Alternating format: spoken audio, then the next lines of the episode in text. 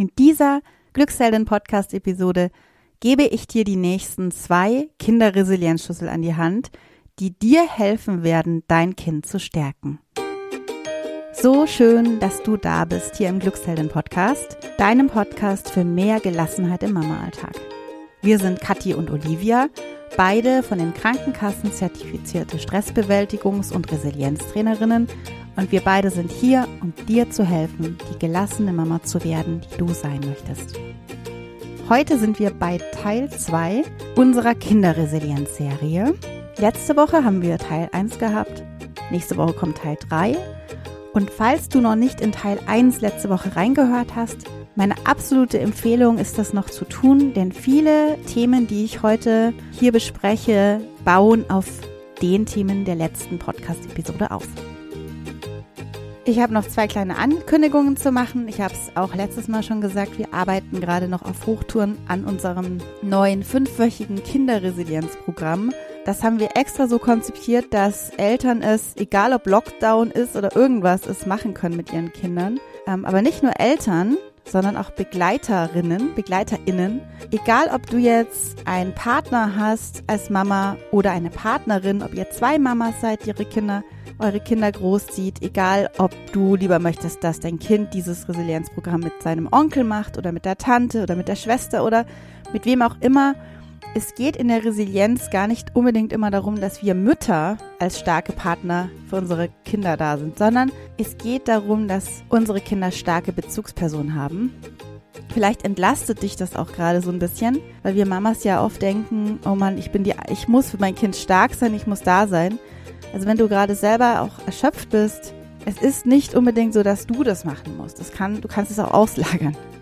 Das wollte ich an der Stelle einfach nochmal sagen und unser Kurs ist eben so konzipiert, dass es eben ein Begleiterinnenprogramm ist, das eben der Begleiter, die Begleiterin mit dem Kind absolviert. Und zweitens haben wir gerade im Zuge dieser Resilienzreihe, die wir gerade starten, der Resilienzreihe für Kinder, unsere Fantasiereisen alle reduziert. Das heißt, du kannst sie dir in unserem Fantasiereisen-Shop sehr viel günstiger holen. Also statt 4,99 bieten wir jetzt eine für 2,99 Euro an. Ich verlinke dir das natürlich auch alles in den Shownotes. Und jetzt lass uns starten. Lass uns mit dem Thema Kinderresilienz weitermachen. Und heute gebe ich dir, wie gesagt, die nächsten zwei Resilienzschlüssel an die Hand. Und ich kann es dir ja schon verraten, das wird das Thema Selbststeuerung sein, also Selbststeuerung bei Wutausbrüchen, großen Emotionen und der Resilienzschlüssel Problemlösung. Ich wünsche dir jetzt ganz viel Freude mit dieser Podcast-Episode. Kennst du diese Situation, dass dein Kind ausrastet? Dass dein Kind, egal was gerade passiert ist, es kann was ganz Kleines schiefgelaufen sein, dass es den Reißverschluss von seiner Jacke nicht zubekommt oder dass es halt, wenn es schon älter ist, eine Matheaufgabe nicht lösen kann und ausrastet oder du ein falsches Wort sagst und große Emotionen hochkochen. Ich spreche jetzt natürlich von den lauten Emotionen. Es geht hier nicht nur um die lauten Emotionen, sondern ich spreche auch von den plötzlich eintretenden, starken, leisen Emotionen, wie plötzlich ganz traurig sein, niedergeschlagen sein. Diese Emotionen können unsere Kinder lernen zu kontrollieren. Und darum geht es genau bei diesem ersten Resilienzschlüssel, den ich dir heute mitgeben möchte, und zwar die Selbststeuerung. Es ist ja so, dass unsere Kinder das nicht sofort können. Also dein Kind kommt auf die Welt und braucht dich in den ersten Lebensmonaten und Jahren sehr stark. Also ich rede jetzt immer von dir, aber je nachdem, wer das Kind eben als Bezugsperson aufzieht, diese Person braucht das Kind, um sich selbst zu regulieren. Also wir helfen bei der Selbstregulation mit. Du kennst das vielleicht, wenn du jetzt gerade einen Säugling oder ein Kleinkind hat. Es braucht dich zur Beruhigung. Man geht hin, man streichelt das Kind und hilft es, sich wieder zu beruhigen. Wenn es wach wird, kann es sich nicht wieder selber in den Schlaf bringen.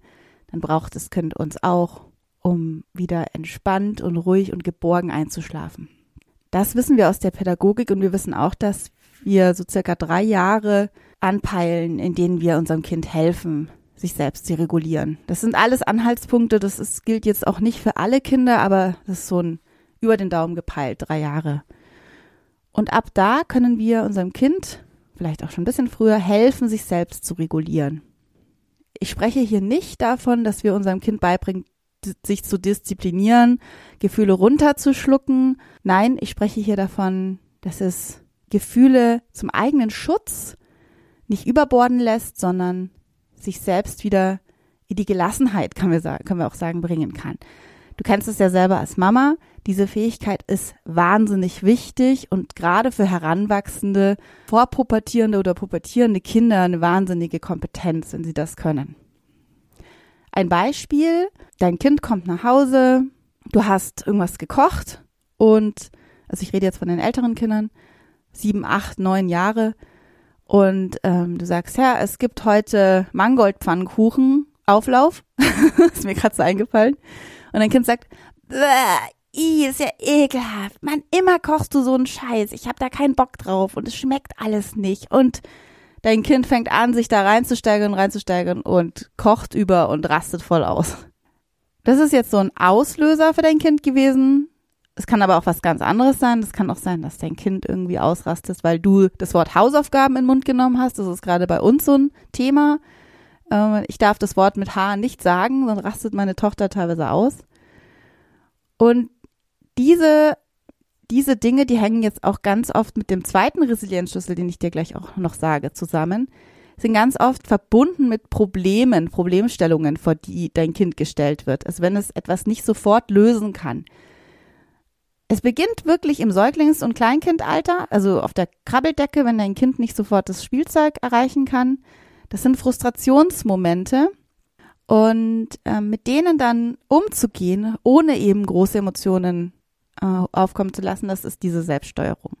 In meinem Fall jetzt das Kind, das dann da ausrastet wegen dem Essen, dass dieses Kind eben auch wieder weiß, sich selber zu beruhigen zu sagen, okay, jetzt gibt es heute dieses Essen, das werde ich schon irgendwie schaffen oder vielleicht hat die Mama ja noch eine Alternative für mich. Ich frage mal nach oder ja, beruhige mich erstmal wieder, weil ich weiß, in diesem aufgeregten Zustand kann ich überhaupt nicht mit jemandem reden hat auch wieder, wie du schon merkst, sehr viel mit der Selbstreflexion zu tun. Also mit dieser Selbst- und Fremdwahrnehmung, die wir auch im letzten Teil schon besprochen haben. Also wenn dein Kind dann merkt, oh je, ich raste aus, ich raste aus, es kribbelt überall, das war das Beispiel von meiner Tochter, dass es dann auch weiß, wie es sich dann in diesem Zustand wieder selbst steuern, selbst beruhigen kann. Du merkst also, dieser Selbststeuerungsschlüssel ist total aufbauend auf Selbst- und Fremdwahrnehmung, auf Selbstreflexion. Genau. Ein anderes Beispiel noch, ähm, vielleicht hast du zwei Kinder und stell dir mal vor, dein Kind hatte einen Streit mit dem Geschwisterkind, haut wütend die Tür zu, rennt zu dir und schreit. Und hier an dem also Beispiel Selbstwahrnehmung, hier kommt die Selbstwahrnehmung erst ins Spiel. Resiliente Kinder bemerken, dass sie aufgeregt, wütend sind und haben Handlungsstrategien, wie sie sich dann wieder selbst beruhigen können. Jetzt habe ich hier noch einen Praxistipp für diesen Schlüssel. Und zwar, wenn du so ein Kind hast, das öfter ausrastet oder auch öfter wieder, wie ich schon gesagt habe, diese leisen Emotionen zeigt, die auch aber ja schädlich für dein Kind sind auf Dauer, wenn es das oft zeigt, besprich mit deinem Kind, wie es dazu gekommen ist, dass es jetzt ausrastet. Natürlich geht das wahrscheinlich erst immer ein bisschen später nach diesem Ausraster. Und dann ähm, macht ein Codewort aus, dass du oder deine Partnerin sagen, wenn dein Kind kurz vorm Explodieren ist.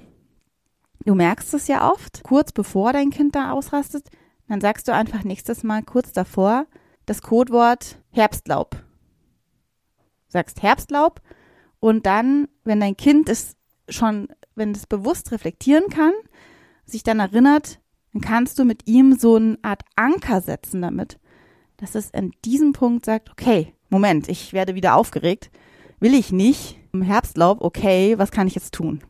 Das ist wie so ein, wie so ein Icebreaker, wie so ein, wie so ein Anker, den du da eben wieder reinhaust in diese Dynamik, die sich entwickelt. So, jetzt kommen wir zum nächsten Resilienzschlüssel für Kinder. Und zwar ist es das Problem lösen. Wie gern löst denn dein Kind knifflige Rätsel, macht ähm, anstrengende Puzzle oder schwierige Sachaufgaben in Mathe. Wenn du ein Kleinkind hast, wie, ja, da kann man das auch so ein bisschen mit der Frustrationstoleranz vergleichen, wie lange strengt sich dein Kind an, um an ein anderes Spielzeug zu kommen, beispielsweise wenn es noch nicht krabbelt? Wie schnell bricht es in Tränen aus, wenn es irgendwas nicht sofort kriegt? Also diese Art von, es gibt ein Problem und wie gehe ich damit um? Hat, wie du siehst, auch wieder viel mit dem, mit der Selbststeuerung vorher zu tun. Denn wenn dein Kind schon in Tränen ausbricht oder einen Wutanfall kriegt, wenn beispielsweise das Puzzle nicht weitergeht oder das, ähm, die Matheaufgabe nicht zu lösen ist sofort, dann kann es ja nicht in die Problemlösung kommen, weil das dann blockiert ist von seinen eigenen Gefühlen. Also du merkst auch hier wieder, warum diese Selbststeuerung so wichtig ist. Sagt es dann, das kann ich nicht? Das ist immer bei mir so, ich schaffe das nicht? Resiliente Kinder haben eben da eine Herangehensweise bei Problemen. Das ist sehr strukturiert, das ist, kann man wirklich super auch ähm, aufgliedern. Und zwar gehen die diese drei Schritte durch. Sie sehen das Problem, zum Beispiel die schwierige Matheaufgabe, und akzeptieren, dass das Problem da ist. Die hadern da nicht damit. Ich kenne das sehr gut von meiner Tochter, die sitzt dann ganz oft da und sagt, so ein Scheiß, warum muss ich diese blöde Matheaufgabe lösen? Kennst du vielleicht auch. Und dieser erste Schritt ist aber in dem Moment so wichtig, dass sie sagen, es ist halt jetzt gerade eine blöde Matheaufgabe. Okay, jetzt, ich hab die jetzt und ich muss die jetzt irgendwie machen. Und gehen dann zu Schritt zwei über. Und Schritt zwei ist, sie eruieren Strategien und Lösungen. Also sie sind kreativ im Prinzip und denken sich Lösungen aus für das Problem. Anderes Beispiel, dein Kind ist in der Schule, ist mit dem Fahrrad gefahren oder mit dem Roller und kriegt sein Schloss nicht mehr auf. Sein Zahlenschloss, weil das die Kombination nicht mehr weiß. In dem Moment, wo es das sieht, Schritt eins, ich krieg das nicht mehr auf. Das ist ja doof, ich kann jetzt nicht mit dem Roller heimfahren. Okay, aber es ist jetzt so, also Akzeptanz des Problems. Schritt zwei, okay, da rattern die Lösungen durch den Kopf. Welche Lösungen habe ich jetzt? Ich kann nach Hause gehen und der Mama sagen, ich weiß meine Zahlenkombi nicht mehr, kannst du mir helfen? Ich kann auch noch mal überlegen, mich in Ruhe hinsetzen, vielleicht fällt sie mir noch mal ein. Was kann ich noch machen? Welche Lösungen gibt es? Das ist Schritt zwei. Die Kinder haben praktisch eine Gelassenheit entwickelt, weil sie das Problem akzeptieren und können dann in Ruhe Lösungen finden. Und dann im Schritt drei geht es darum, dass sie das umsetzen, diese Lösungen. Und egal, ob dann nochmal Widrigkeiten auftauchen, sie bleiben dran und setzen es um. Weil sie, und da hängt das wieder mit der Selbstwirksamkeit zusammen, die wir in der Letz im letzten Teil hatten, weil sie wissen, dass sie es schaffen können.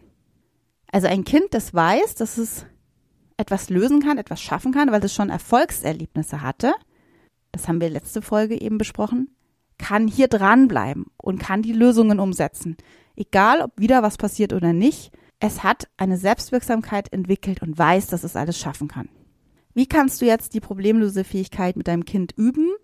Hier habe ich wieder einen Praxistipp für dich. Und zwar frag doch mal dein Kind, setz dich mal in einer ruhigen Minute hin und frag dein Kind, wann es zuletzt eine Situation erlebt hat, in der es sich hilflos gefühlt hat. Brainstormt da mal so richtig, gab es vielleicht auch mehrere Situationen, wo es gesagt hat, da wusste ich nicht mehr weiter. Da habe ich mich total hilflos gefühlt. Vielleicht war es auch mit einer Freundin, mit einem Freund, wo es richtig frustriert war und ja, genau, besprecht das mal. Und dann besprecht, wie dein Kind damit umgegangen ist. Und auch hier beobachten, nicht bewerten. Das habe ich in der letzten Podcast-Episode auch schon gesagt. Das ist eine ganz wichtige Grundlage für eine starke Eltern-Kind-Beziehung, dass du dein Kind nicht bewertest, dass du eher Fragen stellst. Zum Beispiel frage dann, okay, du hattest da eine Situation, die du nicht lösen konntest, die, wo du hilflos warst. Welche deiner Stärken kannst du dann jetzt einsetzen, um das nächstes Mal besser zu meistern? Hier kannst du auch nochmal schauen aus Punkt 2, also aus der Selbstwirksamkeit, die wir letztes Mal besprochen haben, was du da für Stärken mit deinem Kind gefunden hast, was es gut kann. Vielleicht könnt ihr auch aber nochmal ähm, überlegen, welche persönlichen Stärken dein Kind hat zum Beispiel starke Kommunikation, Sozialverhalten mit anderen Schülern, Dinge ansprechen, das sind alles Stärken. Wie kannst du jetzt diese Stärken nutzen und nächstes Mal das besser machen? Das kann aber auch was ganz anderes sein. Also je nach Problem, je nach Hilflosigkeitsthema, das dein Kind eben da benennt, könnt ihr jetzt Stärken sammeln und dann konstruktiv überlegen, wie dein Kind damit nächstes Mal besser umgehen kann. Das war jetzt mein Praxistipp für unseren zweiten Resilienzschlüssel Problemlösen. Ich wiederhole noch mal ganz kurz. Ähm, Resilienzschlüssel, Problemschlüssel wollte ich schon sagen. Resilienzschlüssel Nummer drei, also der erste, diese Podcast-Episode war die Selbststeuerung. Da geht es darum, dass dein Kind lernt, mit frustrierenden Erlebnissen umzugehen. Nicht gleich ausrastet oder nicht gleich in ein starkes Gefühl abdriftet, sondern sich selbst regulieren kann, um dann die Problemlösung anzugehen, unseren zweiten Resilienzschlüssel, den wir heute besprochen haben, um dann strukturiert ein Problem, vor das es ja immer wieder gestellt werden wird im Leben, anzugehen. Wenn du jetzt Lust hast, weiterzumachen und weiter mit deinem Kind an seiner Resilienz zu arbeiten, dann merk dich jetzt unverbindlich vor. Wir starten ganz bald, wahrscheinlich Ende Mai, unser neues fünfwöchiges Resilienzprogramm für Kinder. Und da erwarten dich wirklich tolle, spannende fünf Module, die voll gepackt sind mit spannenden Übungen und viel gemeinsamen Spaßmomenten für dich und dein Kind die euch und eure Beziehung auch stärken. Du bekommst Zugang zu unserer intuitiven Kursplattform. Du bekommst Theoriewissen zu den sechs Kinderresilienzschlüsseln in Häppchen aufbereitet. Interaktiv gestaltet die Videos und Audios von uns, von Kathi und mir. Spannende Praxisübungen, die Spaß machen und gleichzeitig dein Kind stärken. Und zwei Workbooks per Post zugeschickt. Eines für dich als Begleiterin und eines für dein Kind mit unserer süßen Daisy, dem Gänseblümchen, das dein Kind über die Kurszeit auch begleiten wird. Der Link ist in den Shownotes verlinkt und jetzt wünsche ich dir noch eine gelassene Zeit als Mama, egal was du gerade tust. Denk an dich auch, denn deine Gelassenheit bedeutet auch für deine Kinder wahnsinnig viel. Alles Gute und bis ganz bald, deine Olivia von Glücksheldin.